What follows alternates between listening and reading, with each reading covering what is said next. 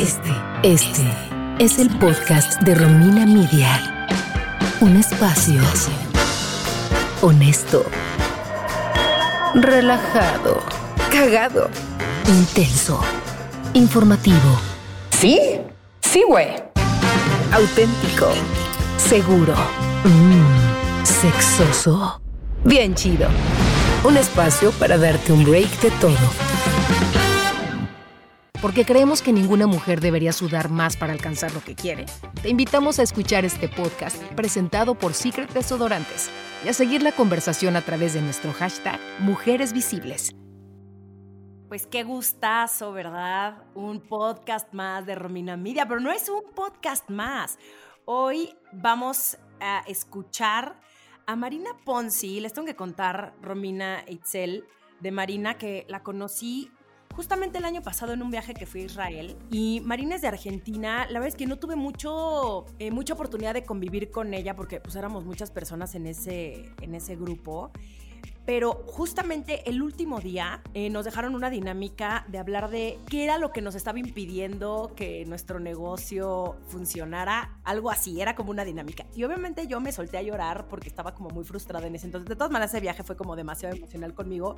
Por lo que Marina ha hecho es impresionante y fue pionera de este tema de networking en Buenos Aires. ¿Cómo estás, Pons? Yo muy contenta, Tocaya, y muy, muy contenta además de que platiquemos de Marina Ponzi, porque sí, eh, investigué un poco de ella y lo que hace es, es, una iniciativa increíble. A mí, yo sí soy de las que cree que mujeres juntas pueden hacer cosas increíbles y se suman más ideas. Y también estoy segura que cuando se hace comunidad entre mujeres, es más fácil que te pueda ir bien, porque te sientes más apoyada. Tú, Itzel, ¿cómo ves todo el tema del networking en México? Primero quiero decir que no me extraña que hayas llorado, Romina. lo más importante de esta conversación, no es nada raro. Yo creo que, digo, tal vez porque nosotros es, la época la, que nos está tocando vivir, que yo no lo vi tanto, por ejemplo, con mi mamá, ¿no? Mi mamá es una, una mujer que toda su vida ha trabajado pero sí creo que estamos en un momento en donde las mujeres tenemos una conciencia amplia sobre la importancia de apoyarnos, de apoyar los proyectos de cada una, de, saber dónde a lo mejor puedes colocar, ¿no? Lo que hace tu amiga, lo que hace eh, esta mujer que admiras. Creo que es súper importante la comunidad en, un ámbito laboral y también social, creo que es algo que hace que crezcas más, que las cosas se hagan mejor y, y que hay chamba y espacio para todos, ¿no? Entonces, haciendo comunidad es una forma muy efectiva de, de, generar que las cosas crezcan y que cambien con un fin positivo. Lo que sí creo, y no sé qué opinen ustedes, es que muchas veces nos da pena acercarnos a alguien. Como que muchas veces podemos ir a estos eventos, ¿no? Eh, de mujeres y vemos a, no sé, güey, la CEO de Google, ¿no? Y, y, la vemos y como que sabemos perfectamente bien quién es, pero nos da pena acercarnos a que, hola, ¿cómo estás? Soy Romina Sacre, tengo un medio que se llama Romina Media. O sea, hay mucha gente que lo hace y digo, wow, a mí me da mucha pena. No sé por qué. O sea, yo soy igual. No, yo creo que es normal, porque no quieres sentirte stalker. No quieres sentirte intensa. Y también puede ser que también te dé miedo el no. O sea, uno no quiere ser intensa, otro qué pena, qué tal que me pelucea, que me dice que no, eso es algo que igual a mí a veces me pasa. El miedo al rechazo. No, ahorita estaba pensando que la comunidad como que la, sobre todo networking así, ¿no? Pero en temas laborales, como que siento que seguimos concibiendo la comunidad como algo físico y creo que algo muy padre también, no necesitas estar presente para, para ser parte de una comunidad, para sentirte parte de una comunidad y tampoco para aprender o hacer networking. O sea, lo increíble es que ahora ya no solo, o sea, como con todo lo digital, vas a sonar muy, muy mamá, pero los horizontes que tenemos y las posibilidades de hacer networking y de generar una comunidad ya no solo en nuestro país, sino que es en todo el mundo. O sea, sí la red de networking, creo que estamos viviendo un momento en donde es tan amplia a, niveles que, no imaginamos, ¿no? Como el alcance que podemos tener como, como comunidad. Y a ver, me voy a ir a una zona como muy hippie, pero que es real. La mujer está hecha para, para manejarse en tribu. Las mujeres históricamente se juntaban entre ellas, o sea, antes no, una mujer no trabajaba, se dedicaba al hogar, y no me refiero a hace 20 años, 30 años, me refiero inclusive hace 500, 600 años, 2000 años y las mujeres se juntaban entre ellas y entre ellas hacían todo. Dos hacían la comida, dos cuidaban a los niños, cuatro se iban por el agua, ¿no? O sea, la mujer necesita de, vivir en comunidad para poder realizar las cosas que traen en mente. No podemos hacer todo solas necesitamos la ayuda de una y de otra para poder realizar los objetivos. Sí, justamente, justamente de eso se trata eh, este episodio de hoy. Lo van a escuchar, Marina es brillante y creo que supo hacerlo perfectamente bien y sobre todo en un momento donde este espacio de mujeres era poco común. Entonces vamos a escuchar la importancia de tener una comunidad, un espacio para hacer preguntas y aprender cosas nuevas. ¿Están listas? Venga. Este podcast es presentado por Secret Desodorantes. ¿Sabías que en promedio las mujeres dedican semanalmente entre 12 y 17 horas más al trabajo en el hogar que los hombres? Es necesario visibilizar estos temas para avanzar hacia un mundo más equitativo. Únete a la conversación con el hashtag Mujeres Visibles. Pues hoy tengo el gusto de presentarles a una amiga mía que conocí el año pasado en un viaje increíble que hicimos a Israel. Tuvimos, la verdad, creo que muy poco tiempo de platicar y de netear, ¿no? Creo que solamente platicamos así bien, bien el último día, ¿no, Marina? Sí, es cierto, me acuerdo.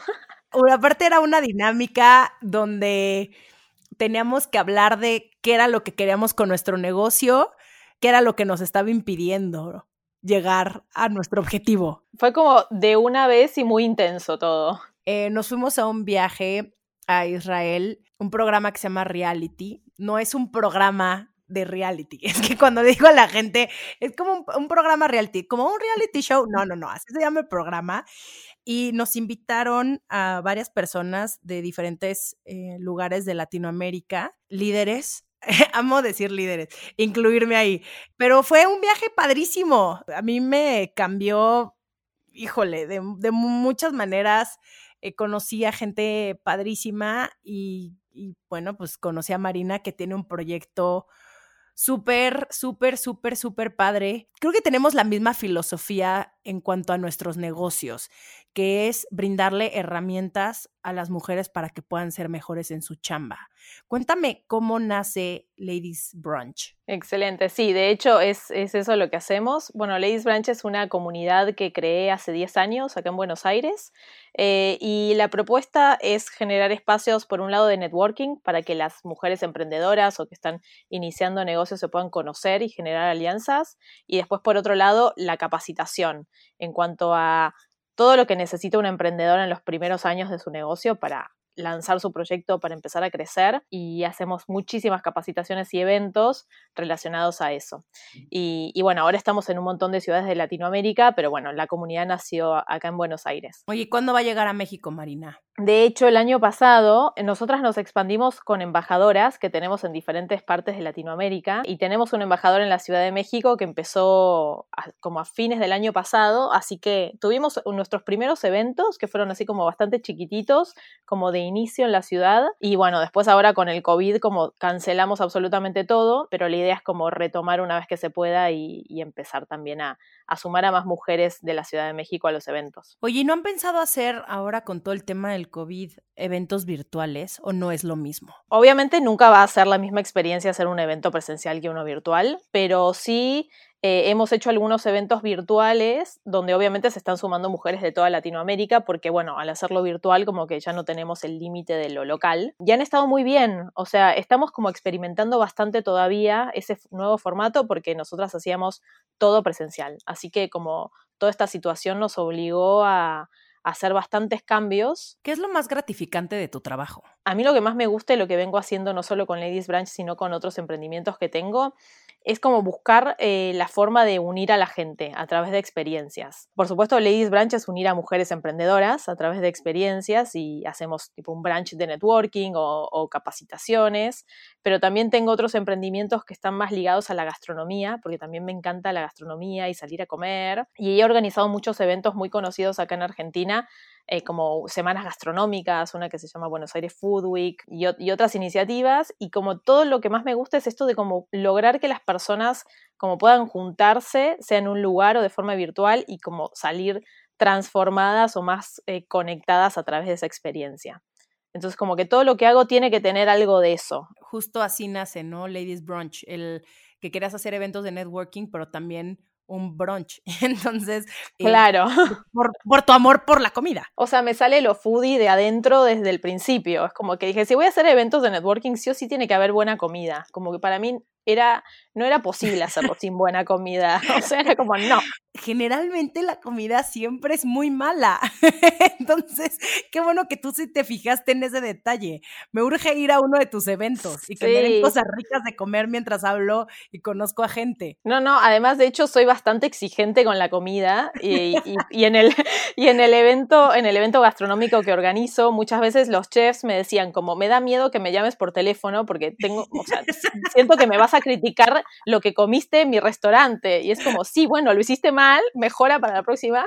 Y era como muy chistoso porque sí, soy como súper exigente con eso. Mencionaste que tienes otros emprendimientos. A mí me, me gustaría que me platicaras cómo organizas tus tiempos y qué crees que es lo que te ayuda a ti ser productiva. Bueno, es algo que me ha costado bastante el tema de organizar mis tiempos, pero lo que hago, bueno, siempre fui muy fan de la agenda de papel, ¿no? Entonces, esa es como una de las cosas que más uso. Y lo que intento hacer ahí es primero definir cuáles son los objetivos de los diferentes eh, emprendimientos que tengo. O sea, sé que en una semana tengo que lograr X cosa de Ladies Branch y después tengo que, no sé, llegar a mandar todos los menús del, evento de gastronomía para tal día, como todas esas cosas están como súper anotadas y bien paso a paso de qué es lo que tengo que lograr. Y después utilizo mucho una herramienta que se llama Trello, que es una herramienta digital que lo que te permite es esto, como definir tareas y las fechas límite de cada una de las tareas que tienes que hacer. Utilizo eso para mí como persona, para mis proyectos personales y también con mi equipo. Esa herramienta nos, nos permite como visualizar todo lo que tenemos que hacer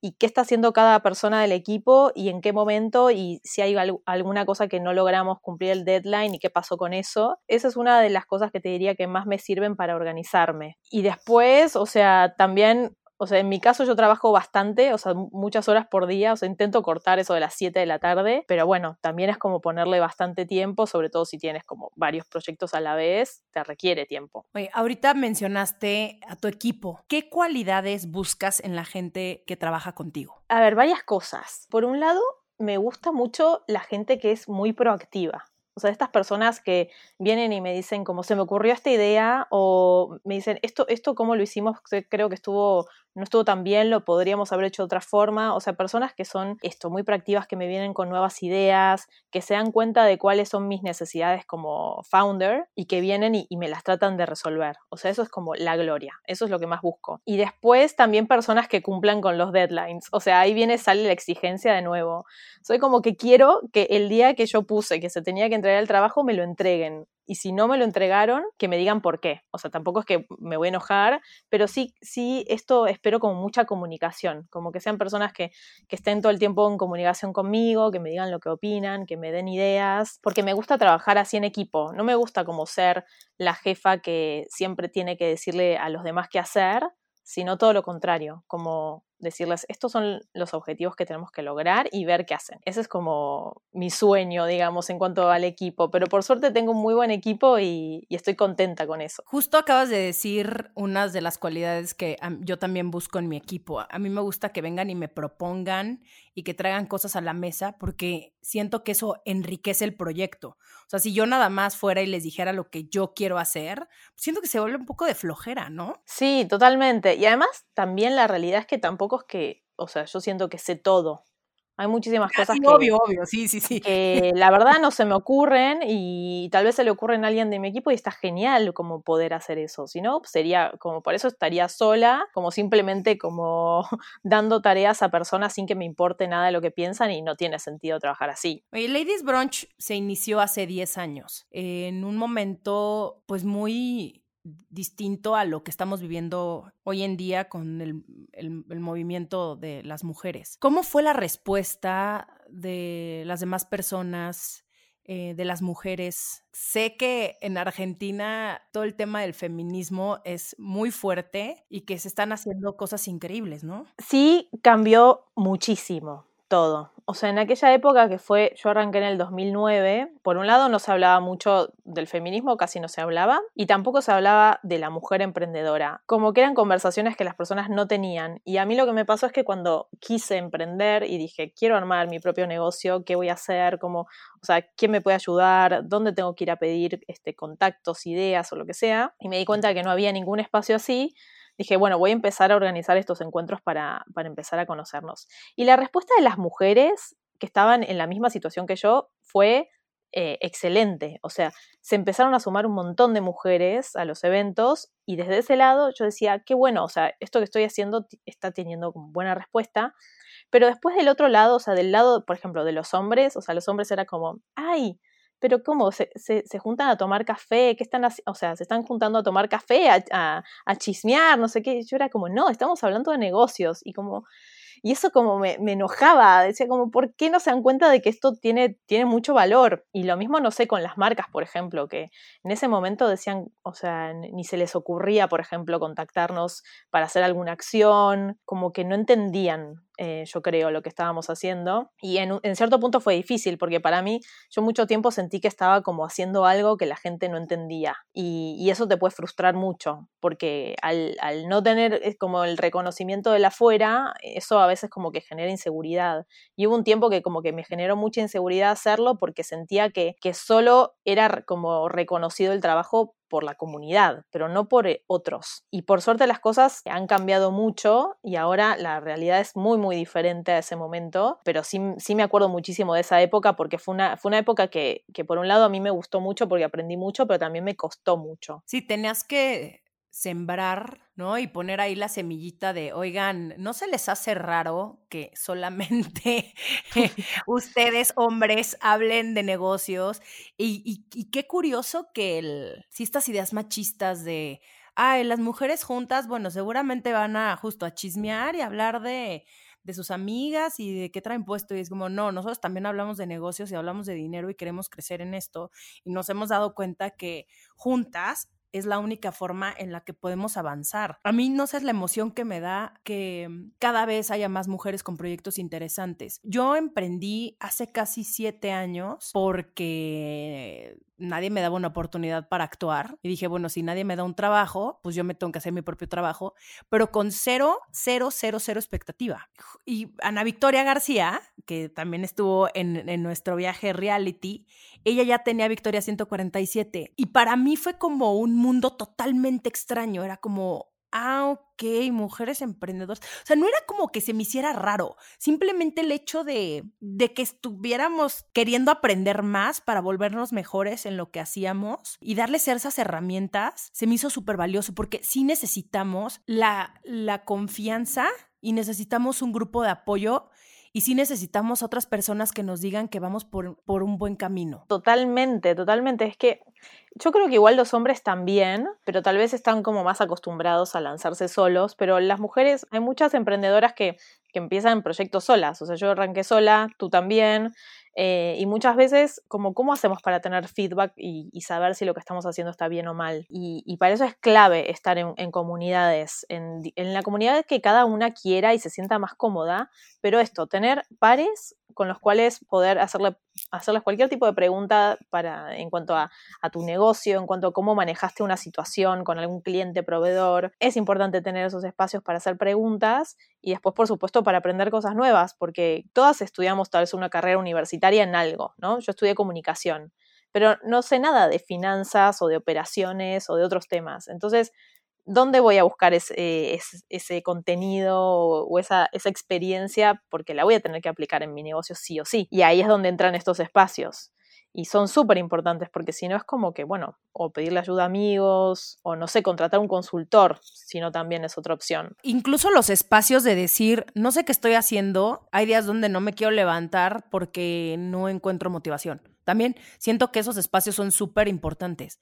De decir, no tengo todas las respuestas o estoy atorando, estoy súper atorada en esto ahorita en mi negocio y poderlo hablar con alguien que te entienda y que te guíe. Necesitas decirlo y está perfecto, está perfectamente bien eh, sentirte perdida. Sí, totalmente. Y además, o sea, creo que de las cosas más, más claves para el crecimiento de cualquier emprendedor es como animarse a tener este tipo de conversaciones con otros. Porque a veces uno como que se ahoga en un vaso de agua con un problema que uno siente que es enorme y que no, no le encuentra solución.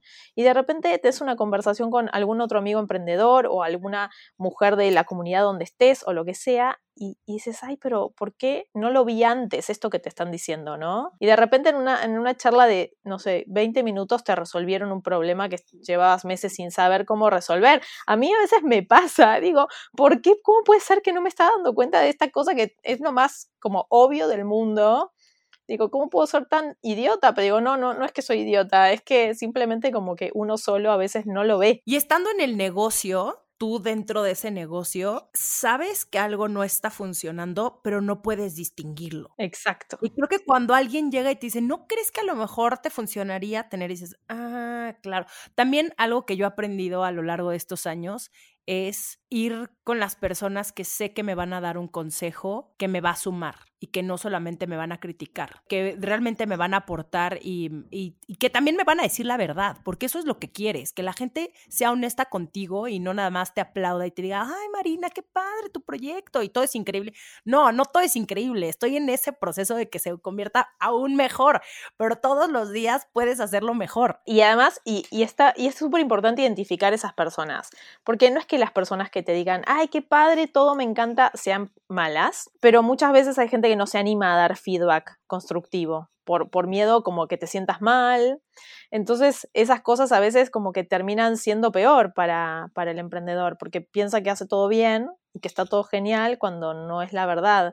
Y en mi caso, igual yo soy de las, de las amigas que, que soy así como más eh, directa. Y como tengo una amiga que siempre me dice como, yo a ti te pregunto estas cosas porque sé que, sé que tal vez no me va a gustar nada lo que me vas a decir y me va a doler, pero me lo vas a decir. Entonces es como que en ese sentido yo soy más de las, no, esto no me gustó, lo tienes que tratar así. Y lo bueno es que si la otra persona te escucha y, toma e, ese feedback que le das, pues se dan cuenta que, que les está yendo mucho mejor. Oye, en el liderazgo existe mucho sexismo. ¿No? Si el hombre es exigente, es algo positivo, todo el mundo le aplaude, wow, qué huevos tiene, etcétera. Pero cuando las mujeres somos exigentes o decimos lo que no nos parece, es como, wow, qué histérica o ay, vieja loca. ¿Cómo lidias tú con este doble estándar? Yo creo que acá en Argentina tal vez es como, siento que en ese sentido estamos un poquitito más avanzados. Hay ya como una sensación de que, de que la mujer que es exigente no, no está loca. También depende un poco de quién es tu interlocutor, ¿no? Quién es del otro lado, quién te, está mirando. En mi caso, como yo siempre preferí ser exigente, igual, o sea, como hacer las cosas como me parece y decir las cosas como creo que son, sin importarme como tanto el, otro, porque al final es como que si, si nos quedamos con todo eso adentro y no lo, no lo decimos, como que al final terminamos como todo el tiempo como censurándonos, ¿no? Y como que creo que nada, nada bueno puede salir de, alguien que no se anima a decir las cosas y no se anima a, esto, a comunicar realmente lo que piensa. Como en ese sentido, yo he sido más de como decir las cosas que, pienso y si al otro no le gusta, bueno, so sorry, ¿no? Y, si eso implica tal vez perder alguna oportunidad, o sea, prefiero hacerlo, porque tampoco para mí tiene mucho sentido trabajar con gente que, que piense que estoy loca porque soy exigente. Yo, yo estoy contigo aunque en eso somos un poco distintas, las mexicanas de las argentinas.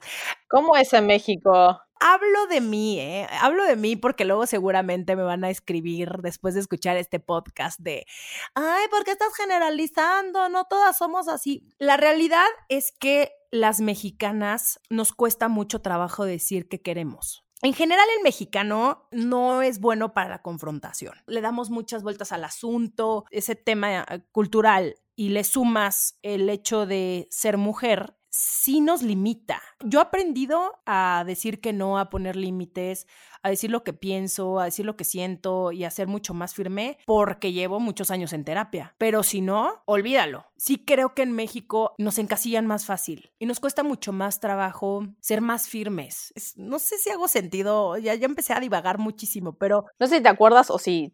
sí, creo que sí, te lo conté cuando estábamos en Israel, que yo viví siete años en México, en la Ciudad de México. Hice todo el secundario y la prepa prepa. No me acordaba que ya habías vivido aquí en México. Ah, con razón tienes muchas amigas aquí. Hice todo el secundario y la prepa, entonces obviamente que también fue una época de mi vida importante y hay muchas de estas cosas que me dices que sí, que por supuesto que las identifico en, en, la sociedad mexicana y hasta creo que algunas las debo tener por, por el momento en el que de mi vida en el cual estuve ahí, que fue un momento así como de, de mi desarrollo, ¿no? Entonces eh, las identifico, pero yo cuando cumplí eh, creo que fueron, sí, 18 años y cuando terminé la prepa me mudé de vuelta a Buenos Aires. Y como que esto, no, no, no conozco desde el lado laboral cómo son los mexicanos, porque me fui antes. Entonces como que esto que me cuentas de que igual pasan estas cosas, digo, claro, tiene sentido, por lo menos eso es lo que me acuerdo de cuando éramos hasta más chicas, de, de, cómo, de cómo eran algunos amigos míos y esto de Laurita y de tal vez no decir las cosas de frente, que el argentino en general es más, eh, y hasta a veces pueden pensar así que somos egocéntricos o creídos, porque como decimos las cosas tan de frente, entiendo que a veces a los mexicanos les pueda, les pueda como sonar fuerte eso. La franqueza nos asusta. Y aparte pasa algo muy curioso, que en el norte las mujeres las norteñas sí son más directas, pero las que somos de, de, la Ciudad de México o ya más como al sur, todavía nos cuesta más trabajo. O sea, imagínate, ya es, es como tienes que empezar a quitarle capas y capas y capas y capas. A mí algo que me emociona mucho en, del momento en el que estamos viviendo eh, como mujeres es que se han empezado a ver cambios. También creo que es mucho más difícil desaprender. Acabo de leer un libro increíble que se llama No son micro, machismos cotidianos. Es una lista, ¿no? De ciento y tantos actitudes, frases, este, costumbres, etcétera, ¿no? De cosas que hacemos todas y todos, porque incluso yo he sido machista. Y, es más, puedo seguir diciendo cosas machistas porque están en mis genes, porque es algo que escuché, porque es algo que aprendí. Entonces, ahorita que están qué bueno, transformándose las cosas y empezamos a cuestionarnos qué es normal y qué no es normal, es cuando empezamos a hacer cambios. Y a mí esto me emociona muchísimo, el, el hecho de poder estar rodeada de mujeres increíbles con proyectos interesantísimos de las cuales les aprendo, es algo que celebro todos los días, pero que era algo que antes no existía. Y una vez más, hablo de México porque yo también crecí con esta idea de las mujeres juntas ni difuntas y las mujeres juntas solamente son un problema y las mujeres se despedazan. Entonces, cuando ves proyectos como el tuyo, donde no es cierto, donde las mujeres sí queremos apoyarnos, donde las mujeres sabemos que juntas vamos a llegar más lejos, donde necesitamos crear esta sororidad y necesitamos crear estos grupos de apoyo, sí, qué, importantes son. Sí, sí, y es como que creo que esta charla igual sobre el feminismo podría, podríamos quedarnos hablando horas, porque es, es, como, es como tanto, tanto tanto lo que todas y todos tenemos que aprender sobre el tema, porque es así, nos criaron de una forma y pensamos que las cosas son de cierta forma cuando en realidad no lo son y como que cada pensamiento o cosa que decimos tenemos que ponerla, no sé, abajo de la lupa, decir esto está bien o mal. Y como que a veces eso puede cansar, decir como, ay, pero esto, esto, esto que está, estoy diciendo está bien o ay, me equivoqué con tal cosa. Pero la verdad es que como eh, pasar por este proceso en el que todas estamos pasando más o menos, eh, es súper importante porque esto va a dar como al mundo en general, no solo a las mujeres, tantas oportunidades de hacer las cosas de formas diferentes y mejores, que sí o sí todos tenemos que pasar por este proceso. Y algunos costará más que otros, pero, pero qué bueno que me cuentes que, que en México esto eh, se está dando de esta forma porque mm, yo también cuando me fui me quedé con, esta sensación de que México era muy machista. Y una de las razones por las cuales decidí volver a Argentina fue porque dije, no, no sé si estoy segura si, si quiero seguir aquí con, esta forma de ver la vida y cuáles van a ser mis posibilidades aquí. Y me hice ese planteo siendo bastante chica. Es poco a poco, ¿eh? O sea, me gustaría decirte, wow, ya llegamos a niveles. No, pero a mí lo que me da un poquito de esperanza es ver los movimientos como Me Too y Time's Up en Estados Unidos, que obviamente Estados Unidos nos lleva muchos años de ventaja en, en muchas cosas, pero que creo que aquí en México se están empezando a hacer algunos cambios. Y mira, será poco a poco, pero pero ahí vamos, pero creo que lo importante, pero creo que lo importante, creo que lo que rescato, más bien de todo este, de todo este tema que me desvié durísimo, ¿qué podemos hacer cada una de nosotras para cambiar la situación, no? ¿Cómo nosotras tenemos el poder, uno, de cambiar la narrativa y también de generar estas alianzas, de generar estos proyectos? A mí me gustaría preguntarte, Marina, ¿cuáles son las tres cualidades que debe desarrollar un buen líder? A ver, desde, desde lo que yo opino que es un buen líder, por un lado tiene que ser como una persona que se ponga en, en, los zapatos del otro, o sea, que, sea, que tenga mucha empatía por los demás. ¿Por qué? Porque creo que que liderar se tiene que liderar desde entender este, a tu equipo o a las personas que son parte de, tu red y entender cuáles son sus necesidades y poder como líder trabajar en apoyar a esas personas a que desarrollen también su capacidad de liderazgo o que puedan lograr lo que ellos quieren lograr. Yo lo veo más des, desde ese lado del liderazgo y no tanto de mm, como, bueno, esto, esto es como lo que hay que hacer, sino más bien es como cómo puedo ayudar a las personas que son parte de mi equipo a crecer también y entender qué es lo que necesitan y no como pensar que, ah, esto es lo que yo creo que necesitan necesitan, entonces vamos por acá, sino como realmente tener esas conversaciones y tener empatía. Creo que eso es algo como muy importante de un líder. Después, eh, liderar con el ejemplo, o sea, yo siempre fui una persona que dije como, yo siempre voy a hacer todo igual y al mismo nivel que, que, mi equipo. Tenemos un evento y tenemos después que recoger mil cosas, yo voy a estar recogiéndolas igual que mi equipo, como que no voy a a ponerme en un lugar superior. Más allá de que igual sigo siendo la persona que toma las decisiones, porque soy la dueña de la empresa, como que en general en cuanto a muchísimas cosas del trabajo o de la forma en la que trabajamos, estoy al mismo nivel y lidero como mostrándoles que yo también pongo todo de mí para esto y que espero lo mismo de ellos. Entonces eso me parece muy importante y no me gustan los líderes que esto que dan órdenes y dicen cosas pero después ellos en su vida diaria no las aplican. Eso me parece como muy hipócrita. Y después también ser una persona que esto que pueda tomar decisiones ¿no? No, dar tantas vueltas, o sea, al final el líder tiene que ser una persona que pueda decir como, bueno, vamos para, para allá y, y, este va a ser nuestro camino y lograr que las otras personas se comprometan con ese objetivo y te sigan y poder estar tomando decisiones porque en los negocios siempre van a suceder muchas cosas y todo el tiempo hay que estar como decidiendo qué hacer y el líder como tiene que ser una persona que pueda hacer eso de forma rápida y, y, como consistente en el tiempo. Te podría decir muchas más, pero creo que esas tres, como empatía, liderar con el ejemplo y ser bueno tomando decisiones, son claves. ¿Has estado en alguna situación laboral que te obligue a marcar límites? Miles. Muchísimas. O sea, eh, algunas no las puedo contar. Mira, esta pregunta la hizo mi editora, que se llama Romina Pons, e hicimos las, las preguntas juntas. Entonces, cuando la leí fue como, mmm, obviamente sí, pero me gustaría más que me platicaras cuáles han sido estas situaciones. Te voy a contar una puntual, porque hay muchas así que son como más confidenciales.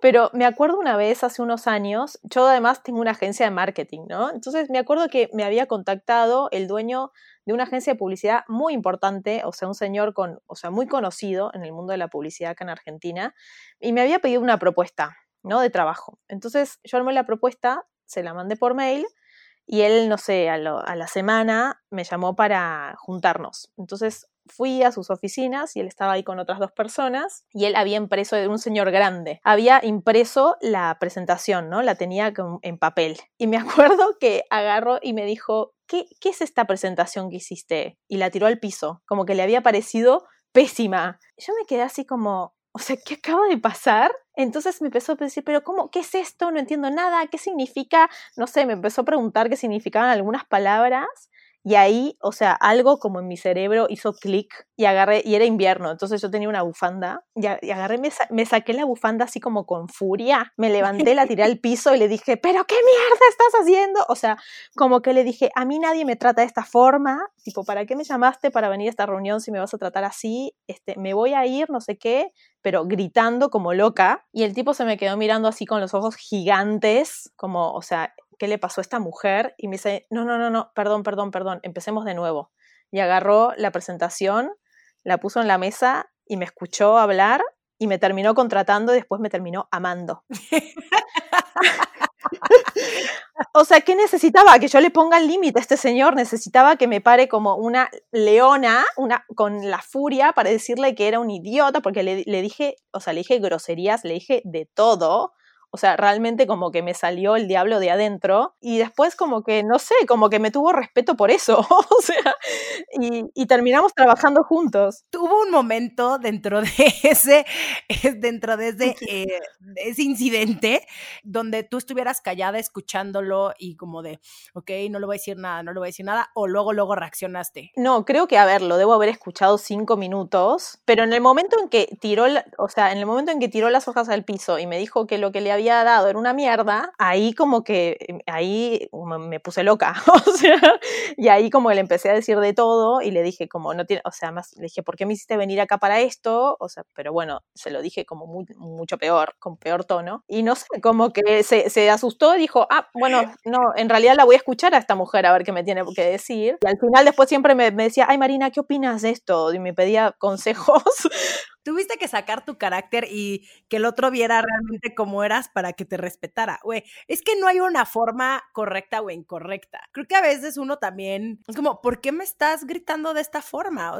digo, en la situación ideal sería que tú hubieras mantenido la calma y hubieras respirado y hubieras dicho, no lo voy a gritar, pero también llega un punto en el que el otro te está provocando. No estoy diciendo que siempre que hay que hacer esto y, y ponerse locas con cada cosa que te diga otra persona, pero creo que sí es importante poner los límites, obviamente ahora voy a respirar y, voy a tratar de no, no, hacerlo de esa forma, pero sí decir como la verdad es que en esta situación no me estoy sintiendo cómoda y me voy a ir y no voy a trabajar contigo porque no quiero trabajar con gente como tú y no tener problema de decir eso, mm, por más de que uno le dé miedo y digo, ay no, pero voy a perder esta oportunidad laboral, no, la realidad es que del otro lado te van a, te van a percibir como que eres una persona que tienes mucho, seguramente mucho valor para entregar por la forma en la que te estás cuidando a ti misma y a tu trabajo. Eso es para mí clave, porque no importa si en ese momento ese trabajo no salió, seguramente más adelante eh, haya personas que te contacten para trabajar contigo porque tú eres una persona que, es, que eres seria, que es profesional y que pone límites. Primero uno se tiene que respetar para que te respeten los demás, si no, ya valió gorro y van a hacer de ti lo que quieran. y es importantísimo porque va a ser la única forma en la que realmente vaya a fluir un proyecto y en el que puedas realmente tener una comunicación con el otro, decirle qué piensas, qué estaría mejor para llegar a un objetivo, que es el proyecto. No es lo que tú quieres, no es lo que el otro quiere, es lo que los dos van a hacer en conjunto para que salgan bien las cosas. Me encantaría que me compartieras algún fracaso y lo que aprendiste de eso. Bueno, también tengo muchos, pero te podría contar, por ejemplo, la por unos años yo tuve en una empresa de tours gastronómicos aquí en Buenos Aires, que una experiencia donde generábamos experiencias gastronómicas con marcas y también hacíamos tours para turistas y personas locales que querían como conocer diferentes restaurantes y experiencias en, la ciudad. Y estuvimos con una socia que era una amiga mía varios años haciendo eso. Y el último año de la empresa a mí como que me empezó a, como a generar poca motivación el proyecto. Y también me empecé a dar cuenta de que con mi socia como que queríamos ir por eh, caminos diferentes y sentí que era como, no nos, como que no nos podíamos poner de acuerdo en cuanto a hacia dónde ir. Me, me tomó como un año realmente, y esto y hasta ir a terapia, como dices tú, como darme cuenta de que no quería estar más en ese proyecto. Y para mí fue una, un, un fracaso en el sentido de que yo siento que fracasé al, tomarme tanto tiempo en tomar una decisión que, era clara y que no me di cuenta. Como que era un negocio que me di cuenta de que no, no iba a funcionar a largo plazo y me costó mucho dejarlo porque era como esta sensación de como, se lo dejo, ¿qué hago? ¿Y qué va a ser de mi vida? ¿Cómo voy a quedar? ¿Voy a quedar mal con, con mi socia? Y todos estos miedos. Yo siento que esto como que fue una etapa de, está bien, de mucho autoanálisis, pero también como perdí mucho tiempo en, como tomar decisiones que eran muy claras y que las tuve que haber tomado antes. Y, y, cuando uno emprende como esto, tiene que tomar decisiones más rápido. No puedes tomarte un año para hacer algo.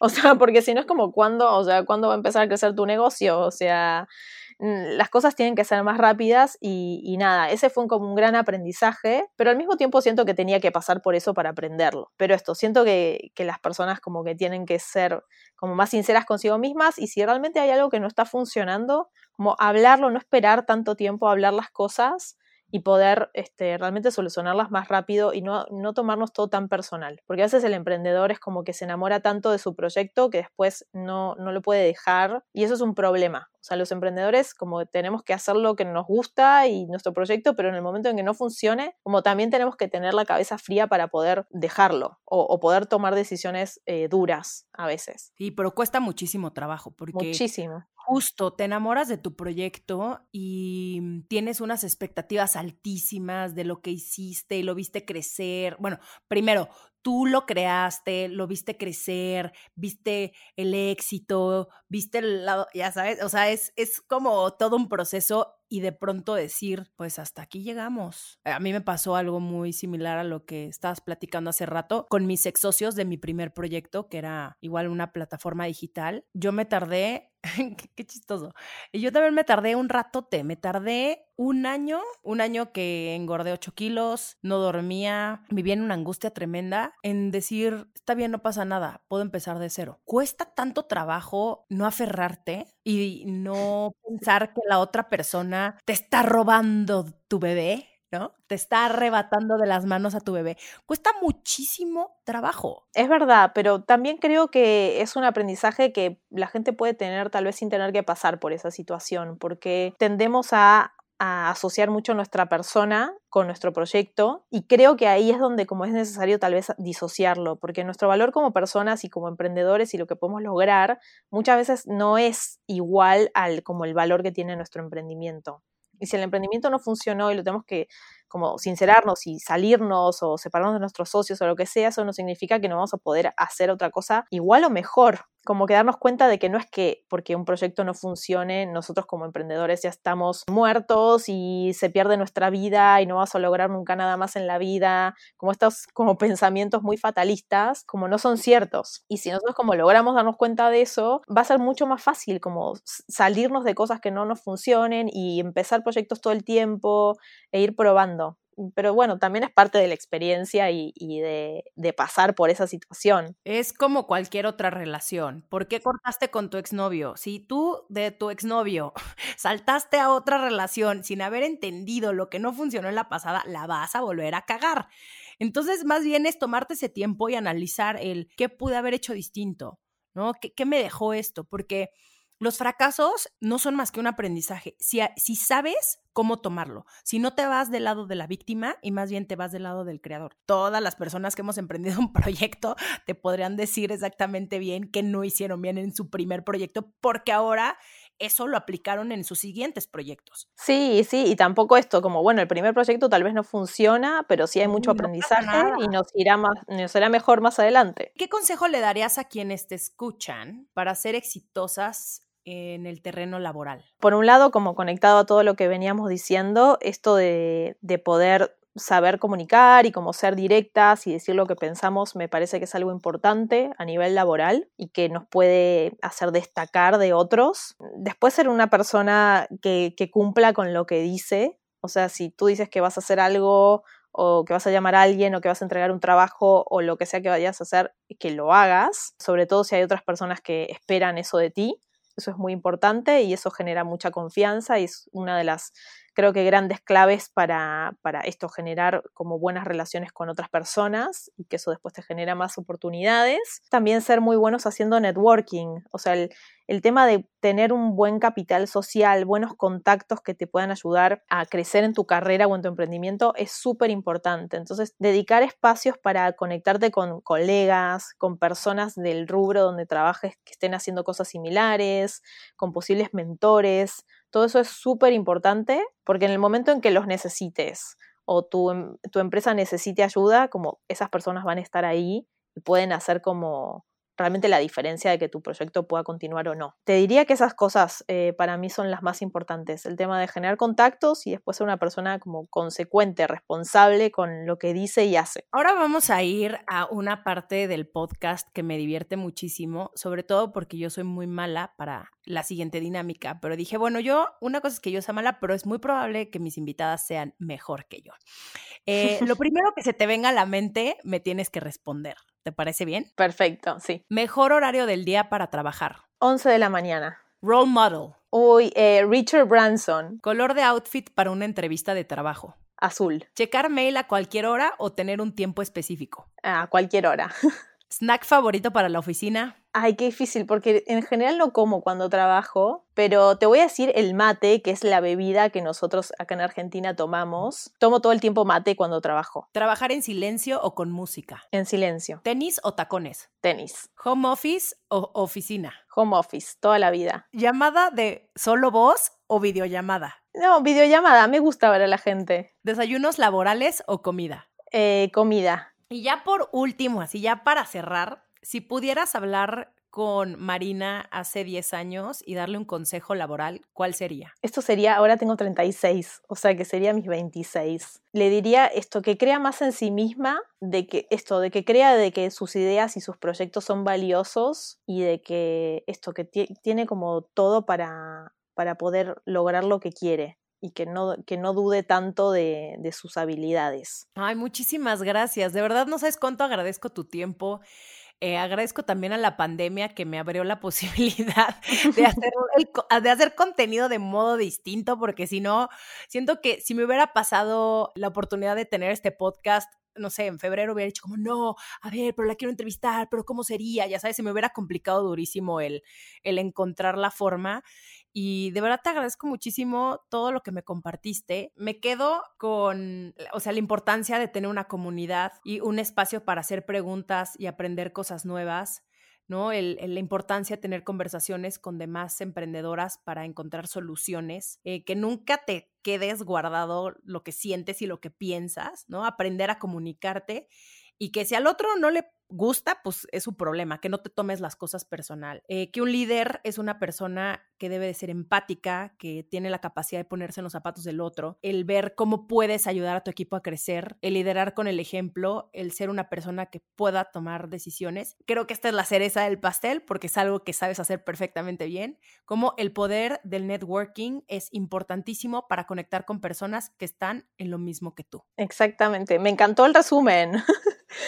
qué genial, qué genial, o sea, me encanta, me encanta. No, y me encantó también participar de esto porque es verdad, como que a veces uno se pone estas trabas pensando, ay, pero ¿cómo voy a hacer esto? Y al final es mucho más fácil de lo que uno cree. Y me encanta esto de poder también platicar a miles de kilómetros de distancia y que esto igual se, se esté dando. Así que gracias, Romy, por esto. Nada más, dame tus redes sociales para que la gente pueda seguirte. Bueno, las redes de Ladies Branch son arroba Ladies Branch así como, como suena, todo junto. Y mis redes personales son Marina Ponzi con Z. Así que ahí estamos para, para seguir platicando. No, ya me urge que, me urge que Ladies Brunch se haga más grande. Siento que tenemos que hacer algo en conjunto. Me encantaría. Todas las ideas son súper bienvenidas a las órdenes para, para seguir pensando cosas juntas con todas las mujeres que nos estén escuchando. Lo único que voy a hacer es hacer mi presentación súper bonita y te la voy a mandar a tu iPad para que no haya, para que no haya accidentes ni Te mando un beso gigante y un abrazo. Un besote, bye. Este podcast fue presentado por Secret Desodorantes, porque creemos que ninguna mujer debería sudar más para alcanzar lo que quiere. Te invitamos a seguir la conversación en redes sociales con el hashtag Mujeres Visibles. El podcast de Romina Media es una producción de Romina Media Radio. Gracias por escuchar.